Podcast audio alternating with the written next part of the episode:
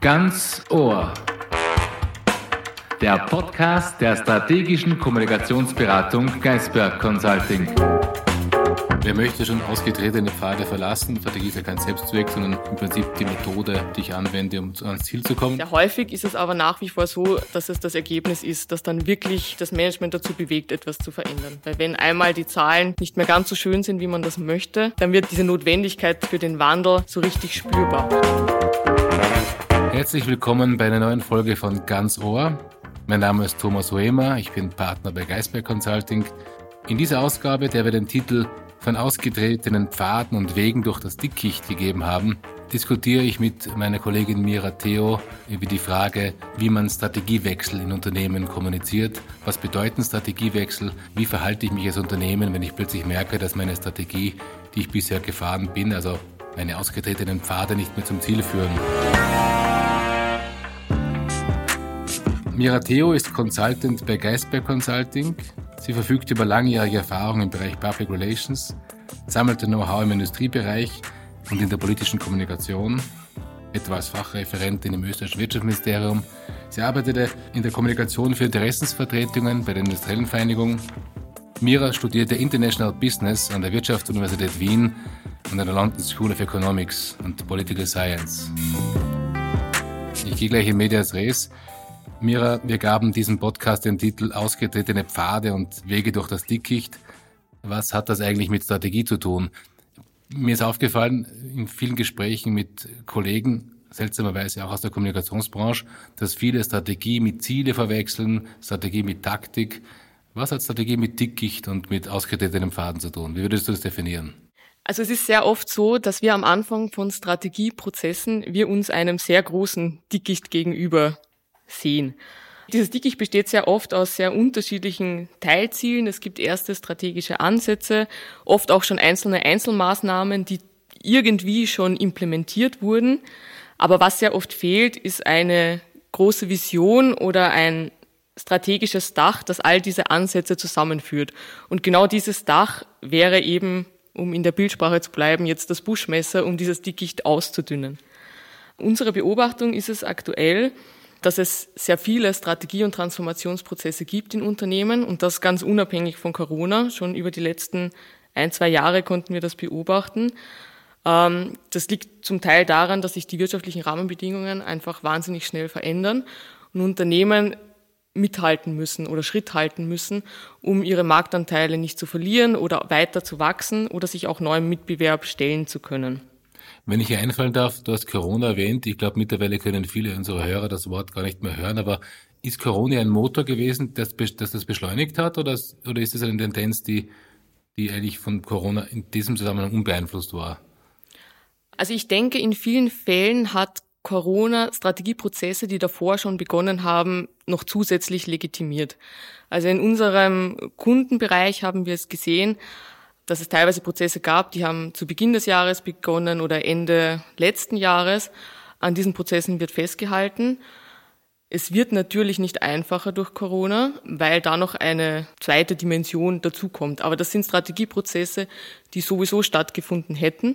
Nicht wegen Corona, sondern eher wegen dem wirtschaftlichen Umfeld. Man merkt aber durch Corona, dass diese eher beschleunigt wurden oder dass diese jetzt noch wichtiger geworden sind. Also wir stehen vor einem Dickicht. Die Welt ist im Prinzip neu, weil die ausgetretenen Pfade, die am Dickicht vielleicht vorbeigeführt hätten, nicht mehr funktionieren. Die Welt ist unübersichtlich. Gräser wachsen, Bäume sind überall. Ich weiß nicht, wohin ich gehen soll. Ich weiß nur, ich muss durch das Dickicht durchkommen. Also ich stehe quasi vor einem, der Notwendigkeit eines Strategieprozesses. Was mache ich jetzt als Unternehmer, als Manager, wenn ich dieses Dickicht sehe? Also grundsätzlich, so wie ich es definiert hätte, ist das Dickicht an sich die noch nicht ausgegorene Strategie, die es zu ordnen gilt und um das Dickicht sozusagen zu durchschreiten. Also sehr oft ist es ja so, dass die Gründe für einen Strategieprozess sehr ähnlich sind. Also wir haben zum einen die sehr klassischen Fälle, wo Unternehmen plötzlich vor der Herausforderung steht, dass das finanzielle Ergebnis plötzlich nicht mehr stimmt, dass ein Unternehmensteil verkauft wird oder dass ein Unternehmen aufgekauft wird. Und all das bedingt die Notwendigkeit einer neuen Strategie. Andererseits gibt es vermehrt jetzt aber auch Fälle, wo Unternehmen feststellen, dass sich einfach die Rahmenbedingungen so weit geändert haben, dass sie mit ihrer Unternehmensorganisation oder mit ihren Prozessen nicht mehr mit Schritt halten können. Ähm, das heißt, sie stehen sehr oft auch vor einem organisatorischen Problem oder vor einem prozessualen Problem. Zum Beispiel ist das auch häufig der Fall bei sehr klassischen Unternehmensbranchen, dass die sich plötzlich mit neuen Mitbewerbern befassen müssen, die sehr oft auch aus anderen Branchen kommen. Zum Beispiel gibt es einen Automobilhersteller, einen sehr großen, der jetzt auch in den Strommarkt eintritt. Das Ganze ist gekommen über die Elektromobilität, der aber auch äh, Strom anbietet für Haushalte und für Unternehmen. Und als klassisches Energieversorgungsunternehmen stehe ich dann plötzlich da und habe einen völlig neuartigen Konkurrenten in einem früher sehr sicheren Markt. Und dann gilt es, äh, Antworten darauf zu finden und mich neu aufzustellen, um da irgendwie Schritt halten oder dagegenhalten zu können. Gibt es da eigene Abteilungen in Unternehmen, die sozusagen als Scouts draußen den Markt, den Wettbewerb beobachten und dann quasi einspeisen ins Unternehmen, wir müssen was ändern? Oder wie merkt man, banal gefragt, das Unternehmen, das jetzt strategisch was ändern muss? Ist es banal die Bilanzkennzahl oder gibt es da schon andere Mechanismen, um herauszufinden, dass ich, dass ich mich langsam auf dem ausgetretenen Pfad nicht mehr bewegen sollte? Ähm, das ist sicherlich eine Mischung von unterschiedlichen Faktoren. Also es gibt vor allem in sehr großen Unternehmen natürlich Strategieabteilungen oder Innovationsabteilungen, die das Ohr sehr nah am Markt haben und die sehr frühzeitig auf solche Tendenzen reagieren können. Sehr häufig ist es aber nach wie vor so, dass es das Ergebnis ist, dass dann wirklich das Management dazu bewegt, etwas zu verändern. Weil wenn einmal die Zahlen nicht mehr ganz so schön sind, wie man das möchte, dann wird diese, diese Notwendigkeit für den Wandel so richtig spürbar. Eine große Herausforderung ist aber auch, dass es eben sehr unterschiedliche Realitäten oder sehr unterschiedliche Zielgruppen innerhalb des Unternehmens gibt und nicht allen ist die Notwendigkeit für einen Wechsel gleich bedeutend oder nicht allen ist das gleich bewusst. Also jetzt ist es sehr oft so, dass bestimmte Fachabteilungen eben schon die Alarmglocken schrillen lassen und sagen, wir müssen hier etwas verändern, sonst können wir nicht mehr Schritt halten. Während der Gros der Belegschaft das noch gar nicht versteht, warum müssen wir jetzt eigentlich unseren Pfad verlassen. Und das ist eben einer der großen Herausforderungen. Wie schaffe ich es, nicht nur in den obersten Management-Etagen eine Strategie zu formulieren, sondern wie kommt die auch wirklich beim, bei der Belegschaft an? Wer möchte schon ausgetretene Pfade verlassen, wo man sich zurecht gemacht hat, wo man glaubt zu wissen, wie die nächsten Schritte sind und so weiter. Ich verstehe, ich verstehe, was du meinst. Okay, ich stehe jetzt vor dem Dickicht, eine neue Strategie muss entwickelt werden. Was sind jetzt die nächsten Schritte? Ich habe ein Ziel formuliert, das Ziel ist offenbar, dass jedes Ziel ist eine Voraussetzung für das Vorhandensein einer Strategie. Strategie ist ja kein Selbstzweck, sondern im Prinzip die Methode, äh, die ich anwende, um ans Ziel zu kommen. Das heißt, ich habe jetzt dieses Dickicht vor mir. Wie mache ich jetzt aus dem Dickicht eine verständliche Geschichte, damit alle Mitarbeiter, auch die, die gerne auf ausgetretenen Pfaden gehen, mithelfen, das Dickicht durchdringen? Also das Allerwichtigste, um das zu erreichen, ist es, diese Strategie, die ja in den meisten Fällen wahnsinnig komplex ist, auf ein sehr klares, einfaches Bild herunterzubrechen. Nehmen wir das Beispiel eines großen Technologiekonzerns, das weltweit tätig ist. Ein Unternehmen, das sehr, sehr schnell gewachsen ist durch Unternehmenszukäufe und das wie so oft einfach vergessen hat, würde ich jetzt mal fast sagen, durch das ganze Wachstum diese neuen Unternehmensteile gut zu integrieren. Jetzt hat man eine Gruppe, die sehr heterogen ist, mit sehr unterschiedlichen Kulturen, unterschiedlichen Zugängen und ein schon manifestiertes Silo-Denken. Und dieses Unternehmen möchte jetzt die ganze Gruppe ein bisschen mehr vereinen, damit die Prozesse einfacher werden, schneller werden, damit man schneller ist mit den Innovationen. Jetzt ist das ein Riesenprozess in so einem großen Unternehmen. Insgesamt redet man da von hunderten Einzelmaßnahmen. Und wenn ich jetzt ein Mitarbeiter bin im Land X, muss ich nicht alles wissen über den Strategieprozess, aber ich muss im Grunde verstehen, wo will mein Unternehmen hin, was sind unsere Ziele, wie kommen wir dahin und was vor allem ist meine Rolle darin. Und das wäre das Ziel, das runterzubrechen. Sehr gute Erfahrungen haben wir da gemacht äh, mit eigentlich einem sehr einfachen Tool, das sehr plakativ die ganze Strategie auf einer A4-Seite darlegt. Wir nennen das ein Zielbild, äh, wo wir uns ganz genau anschauen, wo kommen wir her, was sind unsere Herausforderungen, wo wollen wir hin, was macht uns als Unternehmen aus, welche Stärken können wir nutzen Und was sind unsere Prinzipien in diesem ganzen Change-Prozess? Und diese Prinzipien kann man dann in allen Projekten anwenden und so runterbrechen auf die einzelnen Abteilungen.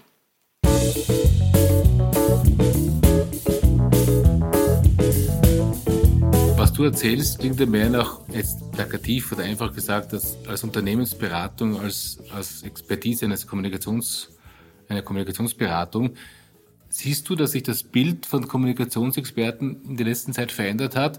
Früher dachte man, okay, was machen Menschen in einer Kommunikationsagentur? Die machen Pressekonferenzen, schreiben Pressetexte und äh, pflegen Journalistenkontakte. Und du erzählst eigentlich über die vereinfachte, übersichtliche, transparente Darstellung von unternehmensinternen Prozessen. Gibt es da einen Switch im Bereich der Unternehmenskommunikationsberatung oder ist das einfach ein anderer Aspekt oder wie siehst du diesen, dieses Thema? Also ich denke, die Rolle als Kommunikationsberater verändert sich schon seit einiger Zeit. Früher war es ja doch so, dass ein PR-Berater vor allem mit Medien zu tun hatte, dass man, dass die Hauptaufgabe war, Geschichten in der Öffentlichkeit zu platzieren.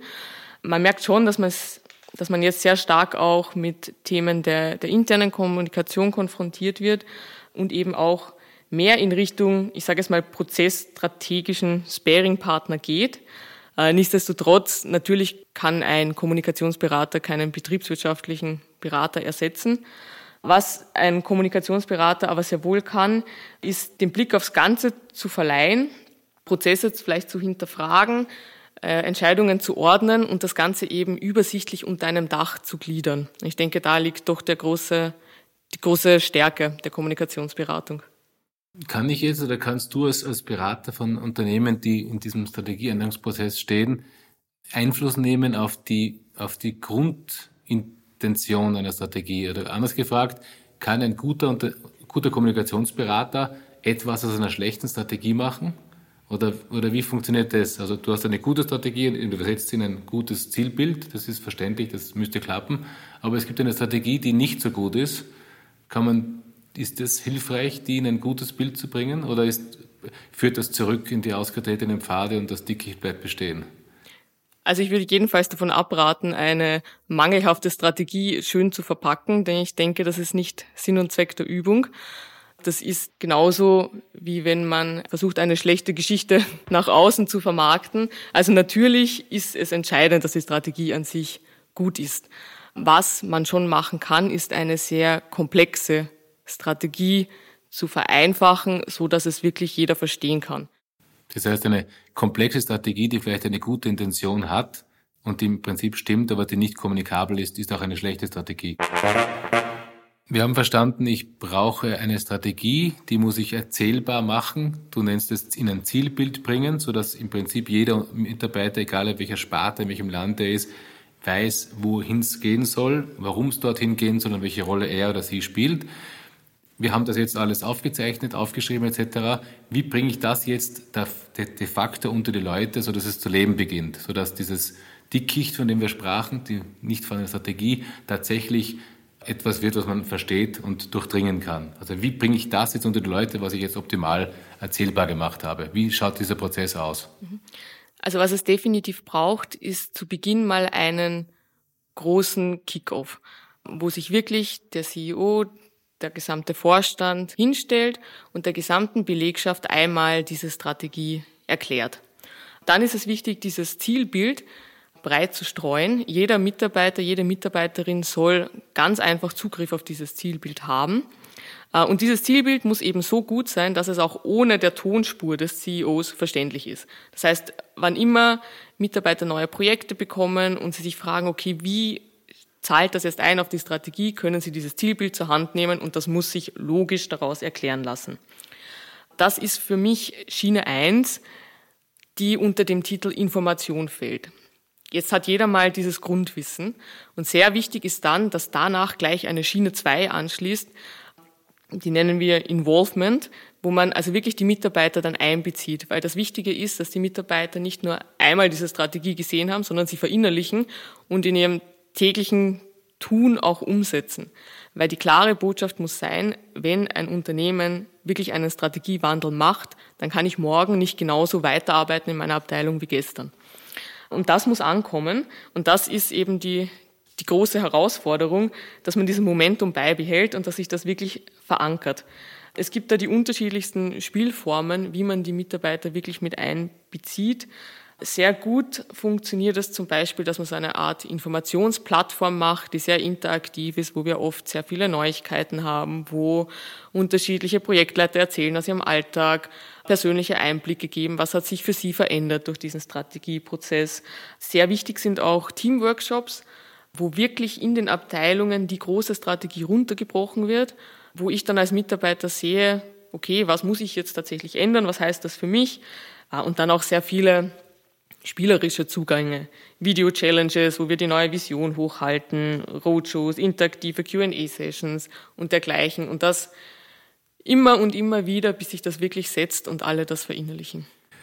Meistens sind die Diskussionen über Wirtschaft und Zusammenhänge, Restrukturierungsprozesse oder Strategieprozesse eher wenig mit Humor durchsetzt.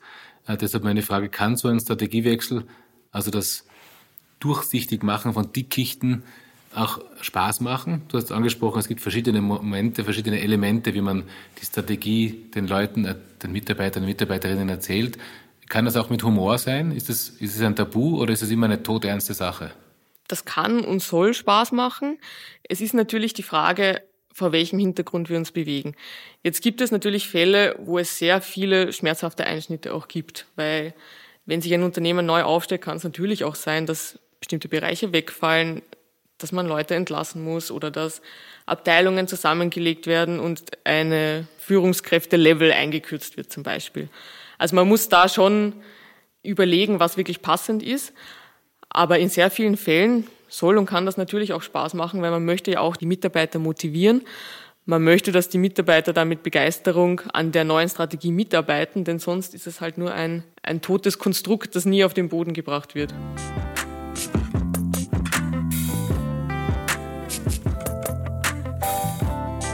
Du hast uns erzählt, wie man jetzt das Bild erzeugt, das Bild unter die Mitarbeiter bringt, sodass sie wissen, verstehen und daran glauben, warum sie ihr Verhalten ändern müssen im, im Rahmen des Unternehmens, warum eventuell äh, etwaige Strukturen geändert worden sind.